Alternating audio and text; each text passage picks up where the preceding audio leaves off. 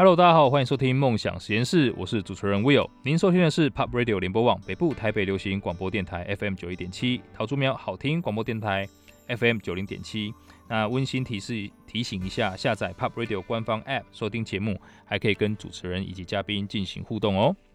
好，今天非常非常开心，呃，见到不算是算是我半个恩人哦，但是是一定是我小孩的完整的恩人啊。我们都知道，最好的治疗就是预防。那最好的预防就来自于我们平时，呃，你吃的东西啊，喝的东西啊，还有你的作息。那为什么要这样特别讲呢？就是因为啊，呃，我的太太在去年开始啊，就订了一个牛奶，让我的小孩喝牛奶之后不会过敏，而且呢，就是越喝越喜欢。他们现在基本上喝其他的牛奶就喝不下去了。啊，那也是对我来说是一种负担啊，没有了，开玩笑，开玩笑。OK，所以呢，今天要特别特别开心的，也跟大家分享啊，我们邀请到的嘉宾就是鲜乳坊的创办人之一阿嘎。Hello，Hello，Will，Hello，各位观听众朋友，大家好。哇，真的，今天我看到阿嘎，其实刚刚有闹了一个小小的笑话，就是我以前跟鲜乳坊接触的时候，都是另外一位联合创办人，就是国优。对。对，那过后其实他身材就是属于比较没有在运动的那一种，然后行动很缓慢。那我对鲜乳坊的印象就是，哎，是不是他们就很专注在做鲜乳，然后就没有时间运动这样？后来刚刚阿嘎跟我说他去年去三铁，我整个吓到说，哦哦，原来你们是有在运动的。对对对，保持健康，保持健康。对对对，真的这样这样才对了，因为你们是一个也算是要给大家健康的产业，是啊，是，是没错，真的。好，那其实呃，如果大家仔细去看一下台湾在整个，尤其是牛奶方面哈，老实说，我们从小到大的选择就是那几家。是，那真的从创业的角度来看呢、啊，其实我不会去期待说，哦，已经这么成熟的一个产业，居然还有新的品牌会出现。那相信可能以前曾经有很多人尝试，但是可能到一半就被打掉了，可能是法规关系呀、啊，或者是这大集团的关系。所以希望阿嘎跟大家分享一下哈，在这一个可能。一个方面是门槛很高，一个方面是你一一进去一定会被围殴，会被打掉的。那为什么当时还要创办新荣坊这样的一个一个企业？它的契机是什么？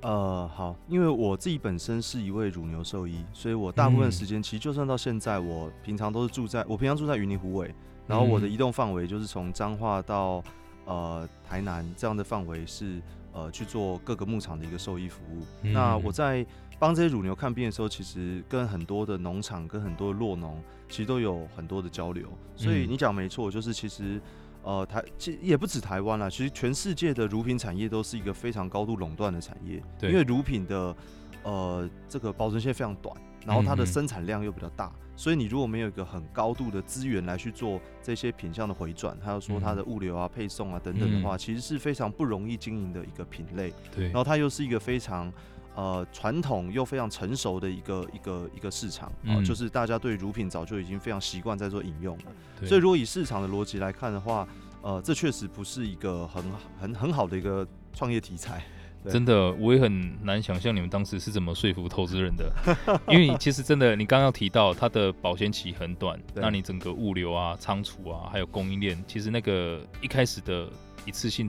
投注是要很高的成本的，是没错。所以呃，所以我们其实先入坊一开始并不是因为觉得这个市场有值得投资的一个机会啦，反而是我刚刚说，因为我是我我兽医的工作就是呃，他们都非常早起，大概可能四五点就起床准备挤奶了。那、嗯挤完奶之后，大概六七点的时候，我们兽医就会到牧场里面去协助这些牧场做这些牛只的健康检查、牛只的医疗等等的。嗯、那工作完之后，其实我最常做的事情就是我会在牧场的这个他们家里的客厅里面跟这些落农聊天啦，嗯、然后泡茶啦、喝咖啡啦等等，是我非常喜欢的一个时间。哇！那在我在那个，因为我是一个台北人，但是我。呃，到这个云林生活之后，我发现在这个家庭的场景里面，他们聊了他们跟大乳品公司合作的一个现况，还有说他们养牛这三四十年来遇到的一些困境，然后他们的。呃，不管收购条件也好，或是收乳的方式，过去都是呃，可能一两百个落农户全部呃交给这个大乳品公司之后混合生产，然后可能有些品质特别好的，或是说他其实更投入在牧场里面，对一些动物福利，或是他愿意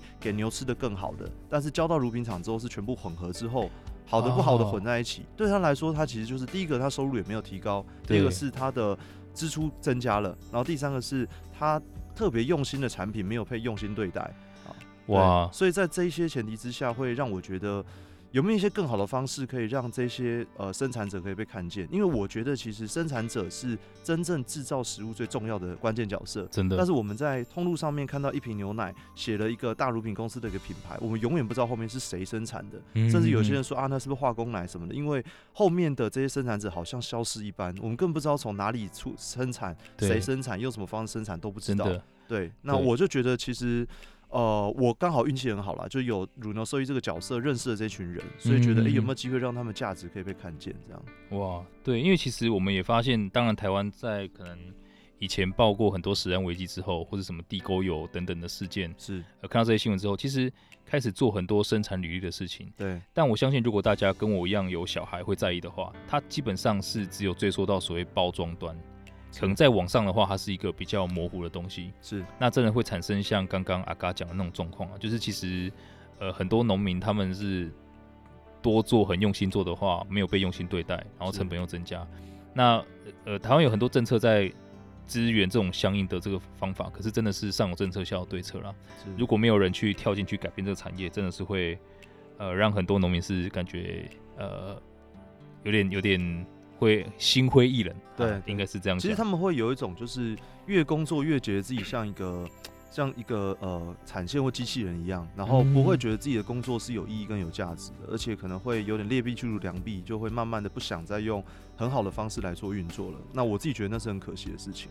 真的，因为其实我在看，呃，也顺便跟大家讲一下，这个鲜乳坊在今年出了一本书。那我们也买了很多很多本哈，原因不是别的，就是因为它真的是太棒了，很值得我们去送给很多人。那这本书呢，叫做呃做一件只有你能做的事情。其实里面有很多整个新闻坊创业的理念啊。那里面有一个我非常非常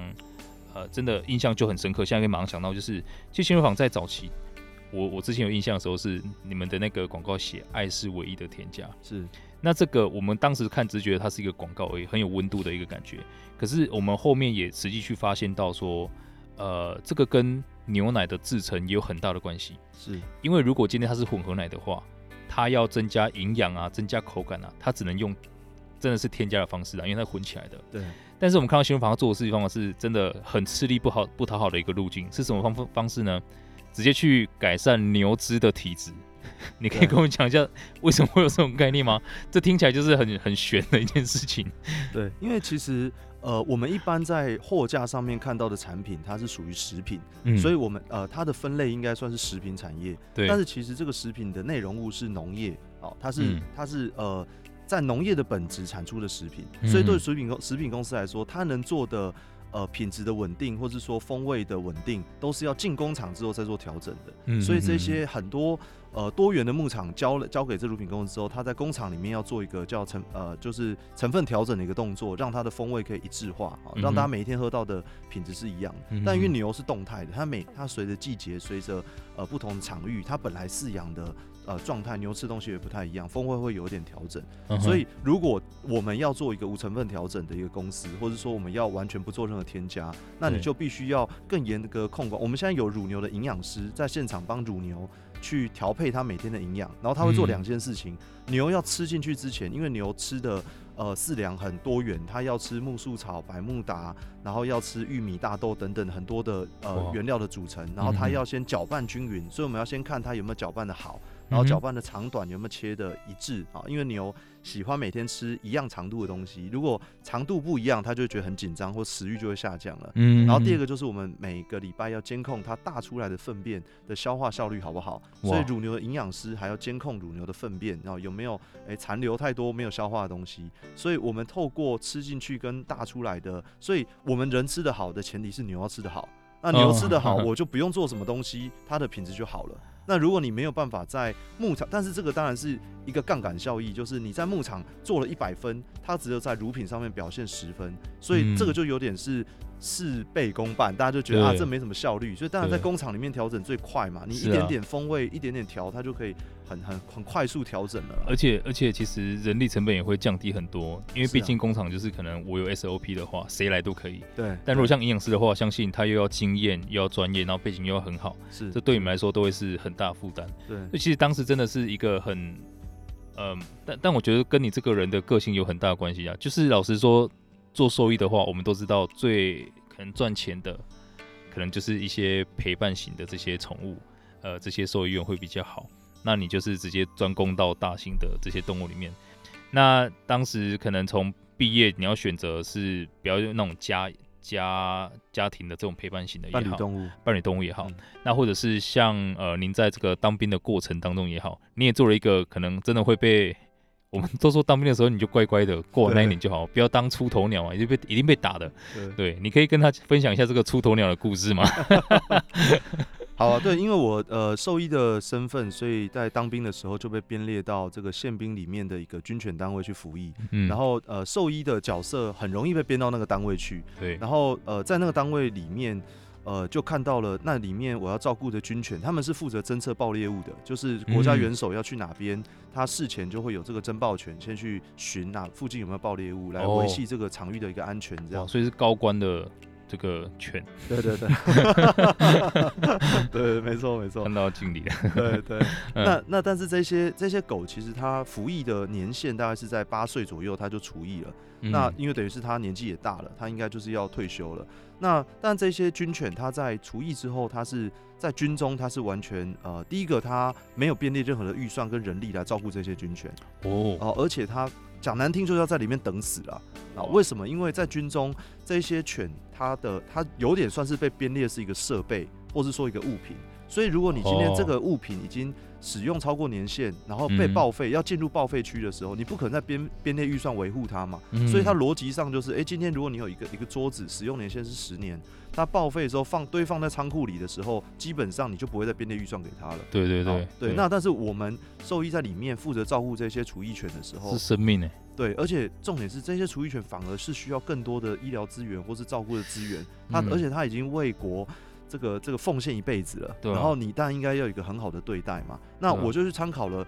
其实，在全世界各地，厨艺军犬大部分都是开放民间或是开放领犬员来认养，嗯，嗯，因为狗这个品种它是长期因为人类的需求跟相处而。呃，育种出来的动物，对，所以狗本来就是跟人类互动相处的，嗯，所以它不是天生不想要在家庭生活，而是它一开始被呃这个选入这个军犬单位，但是它如果除役之后可以安享天年，跟家庭享受家庭生活，其实对它是最好的。对，对，那在。呃，这个前提之下，我就在内部做了很多争取，就是我那时候甚至呃，这个参考国外的很多案例，写了一本军犬厨艺的认养提案，四五十页，对，四五十页，没错，然后就转交给很多军中的我能接触到各个层级的不同单位，那、嗯、当然大家就觉得我是笑哎、欸，而且那时候、啊、其实那时候是刚发生呃洪仲秋事件，所以其实那时候军中里面有点紧张，就是对于这种呃。特别有想法，或者说，哎、欸，想要挑战他们体制的这种角色，其实在里面也会，大家都会有一种呃，要特别关注，或是要特别担心的这种状况。那家人当然也很担心这件事情啊。对，所以呃，但那个时候老实讲，我自己呃，真的很看不过去的，就那时候的那种，就那种愤青的感觉，就是很强烈，就觉得哇，这种事就是呃，虽然我在那个同梯也有其他的受益啊，但大家也都知道说这件事情太难推动了。那后来我大概呃，一直推动到退伍后的大概一年多。我后来才又持续的可能透过一些体制外的力量，包括一些跟动保团体合作啦，嗯，然后而且动保团体跟一些呃台大的老师，然后来呃协助我呃引荐了一些可能包含一些呃这个这个立法委员的一些资源等等的，那后来顺利推动呃这整件呃军权的事情，对，但是呃其实我觉得你刚刚讲了一个呃复利这件事情，我我突然觉得有点有点感触，就是。呃，我觉得军犬这件事情跟鲜乳坊当时为什么要做？其实我觉得，嗯，我觉得都是因为关系的建立啦。对，就是呃，我觉得关系对我来说是最最呃最不可预测的高价值的一个东西。嗯，对，就是、嗯、呃，你关系很常在堆叠，但是它是不可见的，但是它会呃，当你堆叠到一个程度之后，它就会促成一个。很大的行动的改变，嗯，所以不管是最后选择做鲜乳房，或是那时候军犬，是因为我那时候照顾一只狗叫 Candy，它是一只厨艺犬，然后我我在家里以前是不能养狗的，因为我爸妈会过敏，是对，所以呃军犬是我这辈子第一只跟它相处一年的狗，它那一年就像是我的狗一样，然后那时候我还记得就是呃它因为他没有编编列预算，所以他是住在那种破烂要废弃的狗笼里面。对。然后我那时候为了不想要他在里面的时间太长，你是特别争取的。对。然后所以我们每天早上晚上跑步的时候，我就会争取说他能不能跟着我一起在跑操场跑步。嗯。对，就让他可以放风时间了。是。他原本没有这样的一个没有开放这样的空间，然后我争取之后，他就可以跟着我一起出去。所以我就很想要，就我跟他建立这个关系之后，我就非常想要能够把他带出来。嗯。但是最终就是这个厨艺计划虽然通过了，但是通过完之后，军犬也呃，就是 Candy 也在军中就病死了。是，所以其实最后我是来不及把它带出来，它是最后一只没有离开军中的狗。哇，对，所以我其实如果相信，为什么我特要特别要请阿嘎讲这个故事，是因为我希望，如果你真的有机会去喝到鲜乳坊产品，真的要用这样的温度去感受啊，因为我相信这个是一个爱的转移。对，因为毕竟它这动物是生命。是对，那我们今天真的对牛乳，其实阿嘎他最一开始的初衷，我们看到他不是说要用牛奶来赚钱，他要做的事情是要改善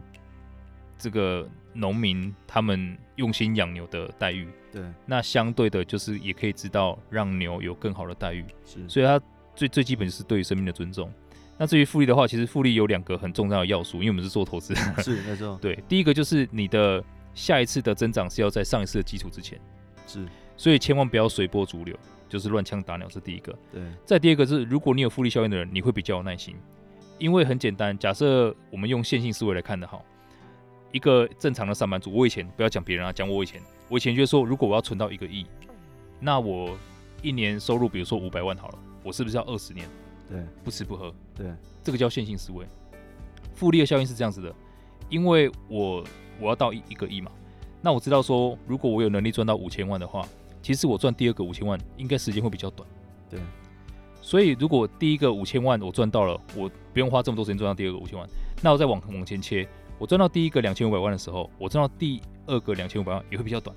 再往前切，切到赚到第一个一百万呃一百万的时候，我赚到第二个万也会比较短。所以它就是这个复利的力量，你就会开始很用心的切割到你每一天的生活，你的每一块钱。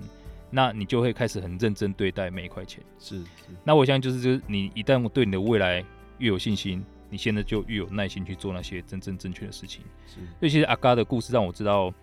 后面有一句你的总结，我觉得很喜欢啊。你说你习惯的事情，它不一定是一个正确的事情。对。所以希望大家真的可以从你生命的周遭去发现很多，我相信一定有很多还正在等待被改变的这些事，是值得我们去发现跟改变的。那也希望阿嘎就是形成一个涟漪的效应啊！今天其实这个也是一个节目的这个重点，好让大家更多的去发现，还有很多正在不被公平对待的生命，那可以因为你的存在慢慢有好转。OK，好，我们有点也不算离题了，好，但是我们回到 回到鲜奶方面，现在很重要哈。所以其实像去年疫情爆发之后，呃，鲜乳坊有没有经历什么样的这个可能危机或者是困难？呃其实影响我觉得也算蛮大的啦。第一个是因为我们其实牛奶供应有一部分是给一般的家庭用户，另外一部分是给店家使用。那店家使用包含咖啡店啦、饮料店啊、餐厅啊，他们其实都是我们很主要的客户。那占我们公司的占比也非常高，大概有将近一半的一个比例。那在呃这个疫情发生之后，这些餐厅当然就全部都大受影响嘛。对，所以基本上这些呃牛奶就就等于是呃他们餐厅既然都已经。受伤这么重了，那我们就有一个算是一个呃支持或是纾困的方案，来跟我们这店家能够继续长期合作。是，那但是这个牛基本上呃每天还是产奶啊，它不会因为你的销售状态嘛，所以那段时间我们就会变得很紧绷。那另外就是整个消费形式的转移，所以我们后来也。呃呃，就是等于是把尽量把这个这个宅配到家里面的这个服务做升级，所以那时候我们有转了一个类似这样一个蔬菜箱的一个服务，然后因为我们有自己的一个物流的模式，那大家那时候拿到一个。呃，好的农产品的蔬果，最重要的就是那一里路的配送是能够够细致的，才不会去碰撞啊等等的。嗯嗯、所以，那我们提出这样的一个服务。那所以这是呃第一个我们那时候遇到的一个困境，然后我们稍微做了一个调整。但其实这个影响还是很深远的，一直到现在，其实我们的呃产业结构，其实有好多的店家最后还是倒闭了。我们很多像独立咖啡店啊，或者什么的，其实这一波疫情，我觉得对这些。呃，很辛苦在经营自己实体空间的人，其实是对是非常非常辛苦的。是。那第二个就是，其实因为疫情，再加上最近乌俄战争，其实现在全世界的原物料是整个大暴涨的。是。不管是玉米啊、大豆啊，所以在牧场端的市场呃饲养的原料也是大概这二十年来的成长的总和了吧？就是短短的一两年内，然后就涨了这一二十年来的总和。那但是牛每天都还是要吃，你还是要给它吃那么多，它它它根本不知道它吃的这一口变贵了，它就是想要好好吃饱而已。哦，所以在这个前提之下，就是我们那我们合作的牧场，它的经营压力就变非常大。是，哦所以。呃，其实我们那当然，因为我们在整个台湾的乳品市场里面都是比较是气作合作的，就是我们签了一个比较长的合约。对、嗯。那在这个合约里面，我就是全量收购，但是我们会有一个呃保证保证价格。嗯、那当然以鲜乳坊的公平交易的逻辑，我们有两个思维，一个是一开始我们的收购价就比这算是全台湾最高的收购价格，因为我想要用最好的品质对来跟你收。那第二个是我们有一个净利回馈机制，就是每一年公司的净利我们会。提拨一个比例，本来就是回馈给酪农的，让他们优先使用在动物福利跟员工福利上面。哇，那但是呢，这一个呃利润回馈的机制，它也是一年才回馈一次，嗯、那也不一定有办法真的反映他们的这个生产成本。所以我们也是呃最近在呃讨论这件事情，就是我们最近做了一个决定，就是哎。欸因为他们的原物料提升，虽然我们原本有一个讲好的一个呃合作的价格的一个关系，嗯、但是我们也有一个冬季的一个补贴，来让农民在，因为我们呃冬季的呃每每一个季节的收购价格不太一样，那冬季在他们最吃紧的时候，呃我们就额外有一个这个这个乳品的加价，然后来让他们可以更舒缓的面对他们的呃这个这个成本提升的压力。那目前这个也是老实讲，我觉得我很还蛮希望能够。呃，抛砖引玉，让其他的弱农，如果是在其他大乳品公司底下的其他乳品公司，也可以正式面对这个问题啦。因为我觉得每一个农民都是一样辛苦，嗯、但是我们的农民是因为我们呃，我们也有一个这样的一个机会跟他们可以互动，所以知道他们的压力在哪边，所以我们可以用呃我们自己微薄力量来去支持他们。然后我们这样最后呃这样加一加，可能也是几百万的费用，但是可能对他们也不是。呃，完全的补贴，但是也是尽量能够协助他们，让这一段的压力可以再小一点，这样。哇，真的，其实这也回归到刚刚阿嘎一直提到的，就是他他认为在经营的方面，那个复利会发生在关系上面，所以即便这个疫情变得很严峻，阿嘎也是不断的要给他的客户端有更好的这个条件，那也让他的供应端有更好的条件。那当然了，这就不是所谓的什么客户啊、供应链的关系，而是一个是价值链的一个关系。是，所以非常感谢阿嘎刚刚的分享哦，也希望大家有一些些启发。那刚刚我特别要请阿嘎分享一下，他们在这是疫情很辛苦的这个时间，他们做了什么事情？其实，呃，更重要的事情是要带到，呃，我们知道在疫情期间，很多公司都要面临很多重大的转变。那这个转变不是说哦，今天大家聚在会议室里面，我们要做这个做那个，然后改变，不是。它有个难度，就是大家是远距在工作的，所以如果你的企业没有一个很好的凝聚力，那大家不知道目标在哪里，以及热情没有很够的话，我相信可能再好的应变策略都会失败。所以呢，也希望呃借由这个机会，请阿嘎分享一下，因为我看到这个鲜乳坊的离职率是非常非常低的，在业界是可能低低到几倍以上。可不可以跟让阿嘎分享一下，就是对于新人坊在人才方面啊，你们是什么样的方式可以让人才一直留着？呃，其实第一个是我我一直觉得公司不管哪个时期加入的，都是我们共同创业的伙伴啊。嗯，所以他其实我觉得倒不是用员工的想法去看待你招聘了谁，而是当你加入这个团队之后，你就是团队一份子。是。然后其实我也很，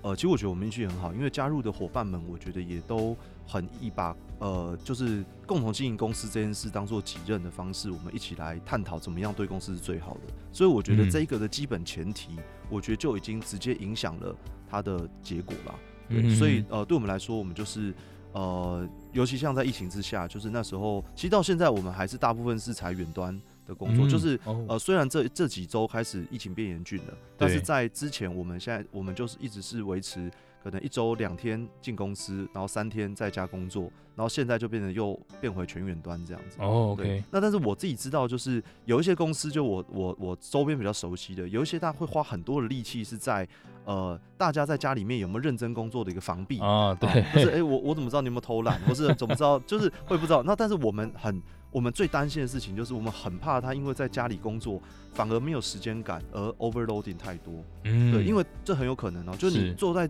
那个客厅的，呃，你坐在房间里的时候，当你起头，就是因为会议会一个接一个，因为我们过去实体会议，你还会有一个移动或中间休息的空间，是。你线上会没完没了啊，对，每一个都一个一个下去的，对，然后我们就会，呃呃，我觉得就是这是一个互相信任的一个过程啊，就是。当大家在这疫情当中反而工作的变得更压力更大的时候，那我们能做的就是尽量给大家更多的关心。所以，呃，像那个我的合伙人郭佑，他就呃。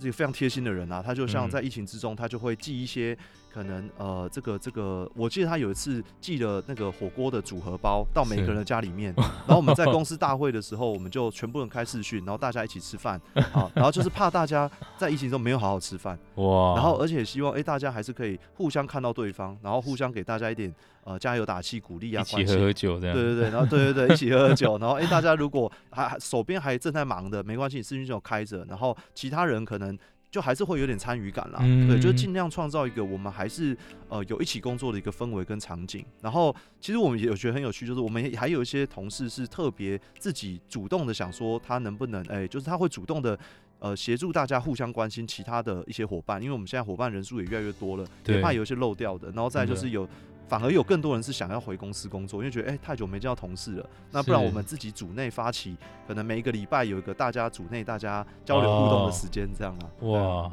哎、欸，真的，所以其实你们是一个大家的感情都很好的公司。是啊，是啊，但我我觉得其实当然，因为公司是很现实的，呃，在商业的环境当中会有很多压力的，所以在那个状态之下，我觉得是大家都还是非常的。呃，有高度的压力，因为你要做任何的转型，嗯、包含像我们那时候，呃，要导入 ERP，要导入 ERP 的时候，刚好就遇到要全远端，就遇到进入三级。是，但是 ERP 这么大型的工程要全部导入三级，其实还是会有很多的碰撞跟很多的摩擦。对对对。然后大家哎、欸，然后但是那个顾问公司就说，哎、欸，他从来没看过有一个团队导 ERP 只花两三个月就导入了，而且还全部线上。线上对，大家觉得哇，这实在太太特别一件事情。哇，真的哎，哇，这这个真是很很很惊人的一个事情。对，但其实我自己是觉得这个老。老实说，我觉得也不是我们刻意做了什么好事啊，而是我觉得。呃，因为我们一直在讲说，希望让公司像一个平台一样，那这个平台就是让大家自己在里面都能够有所发挥，然后能成就大家自己个人以外，同时也成就公司的目标。所以，呃，个人的需求是什么？其实我们是还蛮希望更多的探索的，就是我们很鼓励大家去更多的讨论跟探索，你自己需要什么，你想要什么，跟你的期待是什么，那公司也能尽量能配合你的期待，这样。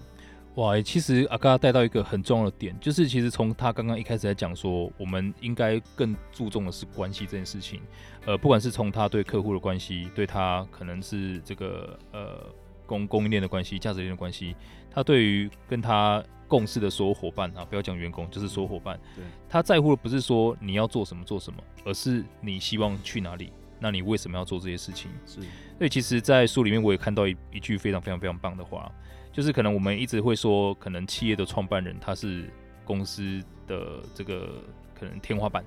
对。但是在新闻坊，他们认为企业的创办人是所有员工的地板。所以这代表你们也是常常被踩在脚下，是吗？对，在支撑着大家，支撑大家，知道吗？可以，可以。对于我们之前有另外一位是 Amazing Talker 的创办人，对，对，那他以前是梦想是当拳击手，他直接在公司设了一个擂台，然后 一个礼拜有一天，大家可以跟他一起打，对，突然间就有一种类似的感觉，真的，对。那其实我相信阿嘎从创业到现在，真的，呃，因为可能也是喜欢的事情，所以当然，呃。大多时间都是在工作的状态。那对于我们的听众来说，我相信有更多人会想要了解的事情是：诶，你们这些非常成功的企业家，你们自己私底下的生活大概是长什么样子的？你们作息是什么？如果你很累的时候啊，但一定会有累的时候，对啊，你是怎么去充电之类的？呃，因为我我我算是其实算有两份工作，因为一个是我现在受益的工作还是持续进行，嗯、所以我还是每天可能一大早可能六点，呃，有时候五点六点就要出门。然后要到牧场里面去去帮牛看诊嘛，帮牛做内科、外科等等的。那可能傍晚回家的时候就开始先乳房的工作，就开始一些视讯会议啊，然后一些回信啊等等的。那一直可能就忙到可能晚上十一二点这样。所以基本上呃呃，目前长期就是呃两份工作的运作啦。但我自己其实觉得呃一个心情转换了，因为我很常跟我太太这样讲，因为我太太现在也在呃鲜乳坊里面，就我们是一起工作，然后我在云林，她就跟我在一起在云林，在台北就是在台北.然后我觉得。呃，对我来说，我觉得工作是生活的一部分。是。那虽然我们呃，所以我们在公司里面非常希望大家生活跟工作能够平衡，就是不要把工作当做唯一的主体，然后你还是有个合理的生活性。那我自己的话，因为我的工作生活变得切得很碎，就我有时候要移动。开好几个小时的车到下一个牧场，是那在移动的过程，或者我在牧场里面跟洛农呃工作完再跟洛农聊天，那这到底算工作还是生活？其实很难切割清楚啦。对、嗯，所以我会觉得，呃，如果我觉得那当下它虽然带有一点工作性质，但是我很 enjoy 在里面的话，它其实也是生活的一部分啦。嗯，对，所以我自己是呃呃状况是这样。那但是我自己其实如果以私下来说的话，我的充电其实是我我还蛮喜欢看书的啦。然后我、嗯、我每个月都会买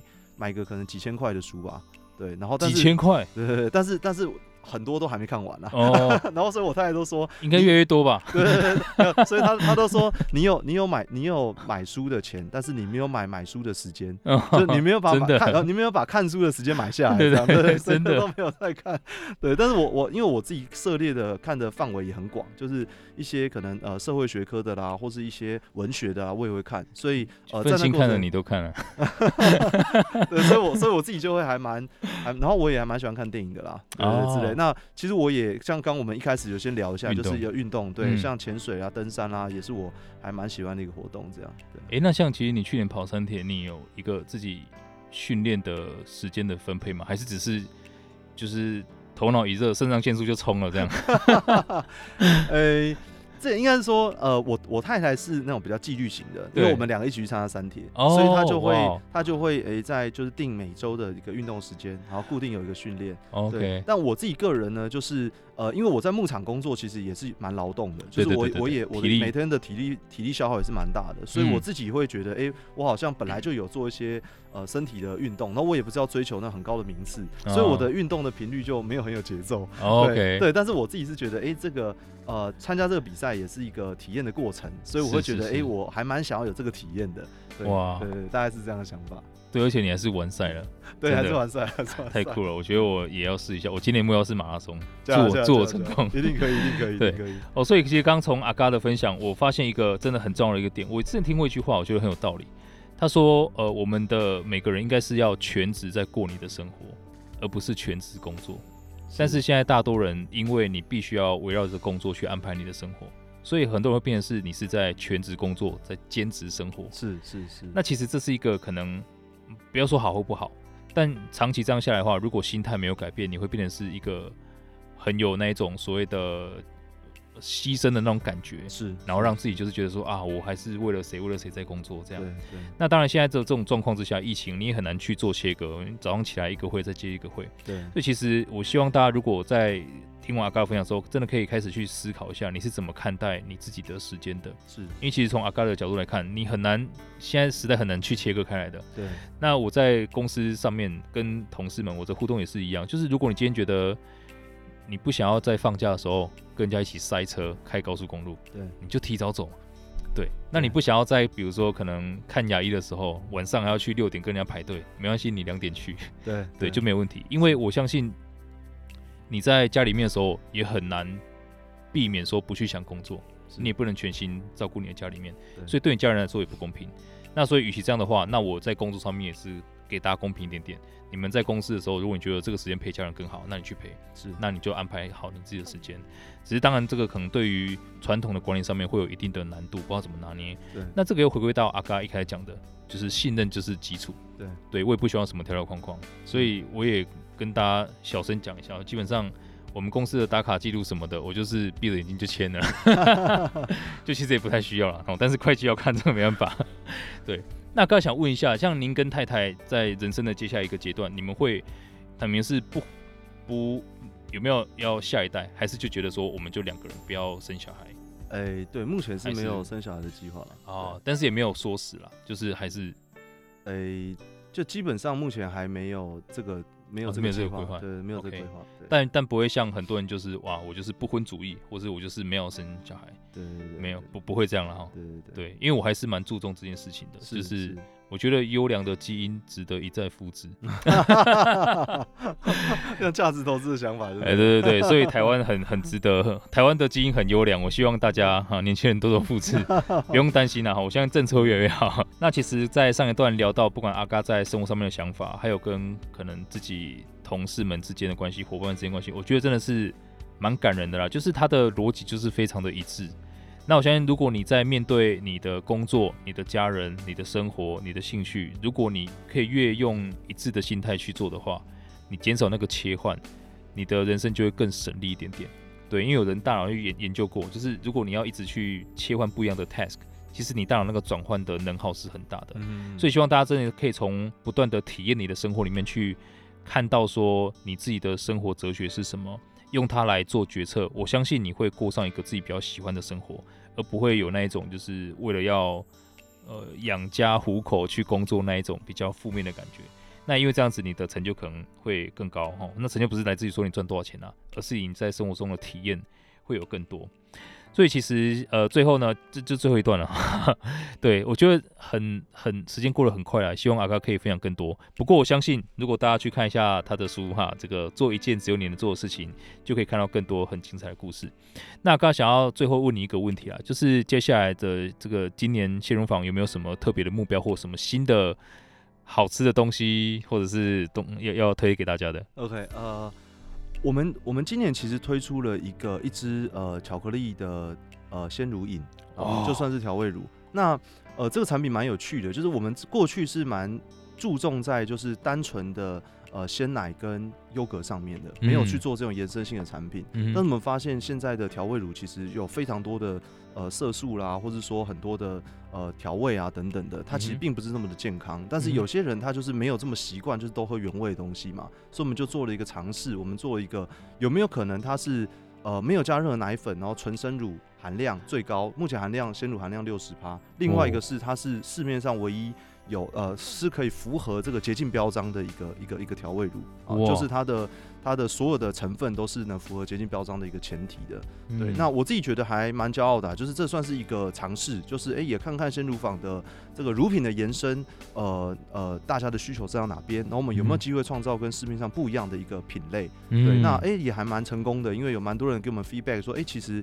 也很好喝，然后哎、欸、这样的原料它是更放心给小朋友的，对，所以这个是我们的呃第一个尝试。对，然后呃，这是我们年初的时候我们干的一件好事啊。那 年底的话，呃，我们接下来是会想要有一个计划，就是说，因为呃，我们知道茶、咖啡、酒是全世界的三大饮品，对，然后他们都会有很好的一个品名的品评的机制，啊、呃，就是让这个农产品的价值可以更高。就是说，哎，咖啡不只是咖啡，像精品咖啡，你可以去喝它的产地，喝它的风土，然后喝它的。喝它的手法等等的，喝它的品种。嗯、那牛奶我们如果做单一牧场，然后而且又无成分调整，我们有没有机会来做一个牛奶的品评？所以我们现在就想要呃让这些呃牛奶单一牧场牛奶可以有一个呃这个品评的一个机制，然后让大家可以更好的在生活品味当中把牛奶当做生活的一环，然后也它可以更多的跟咖啡或茶有一个很好的结合，就是说诶、欸，未来可能有一个呃我们一般说咖啡的风味轮，我们有没有可能有牛奶的风味轮？然后我们加起来变成一个拿铁的风味轮，然后我们就想要来做这件有趣的事。然后主要也是想要提高所谓的农产品的价值啊，因为我觉得价值这件事情它有很高的呃溢价的空间，是在于大家认同这里面的意义是足够的，还有说它里面是有很好的一个。呃，基础是大家有所需求的，是，所以我们想要更多的创造大家在生活当中有意义的部分，这样。哇，我觉得我非常非常期待啊！那相信很多奶粉也是非常期待，就是 新发的粉丝，对，哦，非常期待。所以呢，其实今天我我从阿嘎的分享里面，我看到真的，我们对于成功想就是只要我怎么样了，哪一天我变成亿万富翁了，我就可以过上我过要过的生活。我希望大家可以重新去检视这个想法，因为成功它真的不是一个点，也不是可能一个特定的事件哦。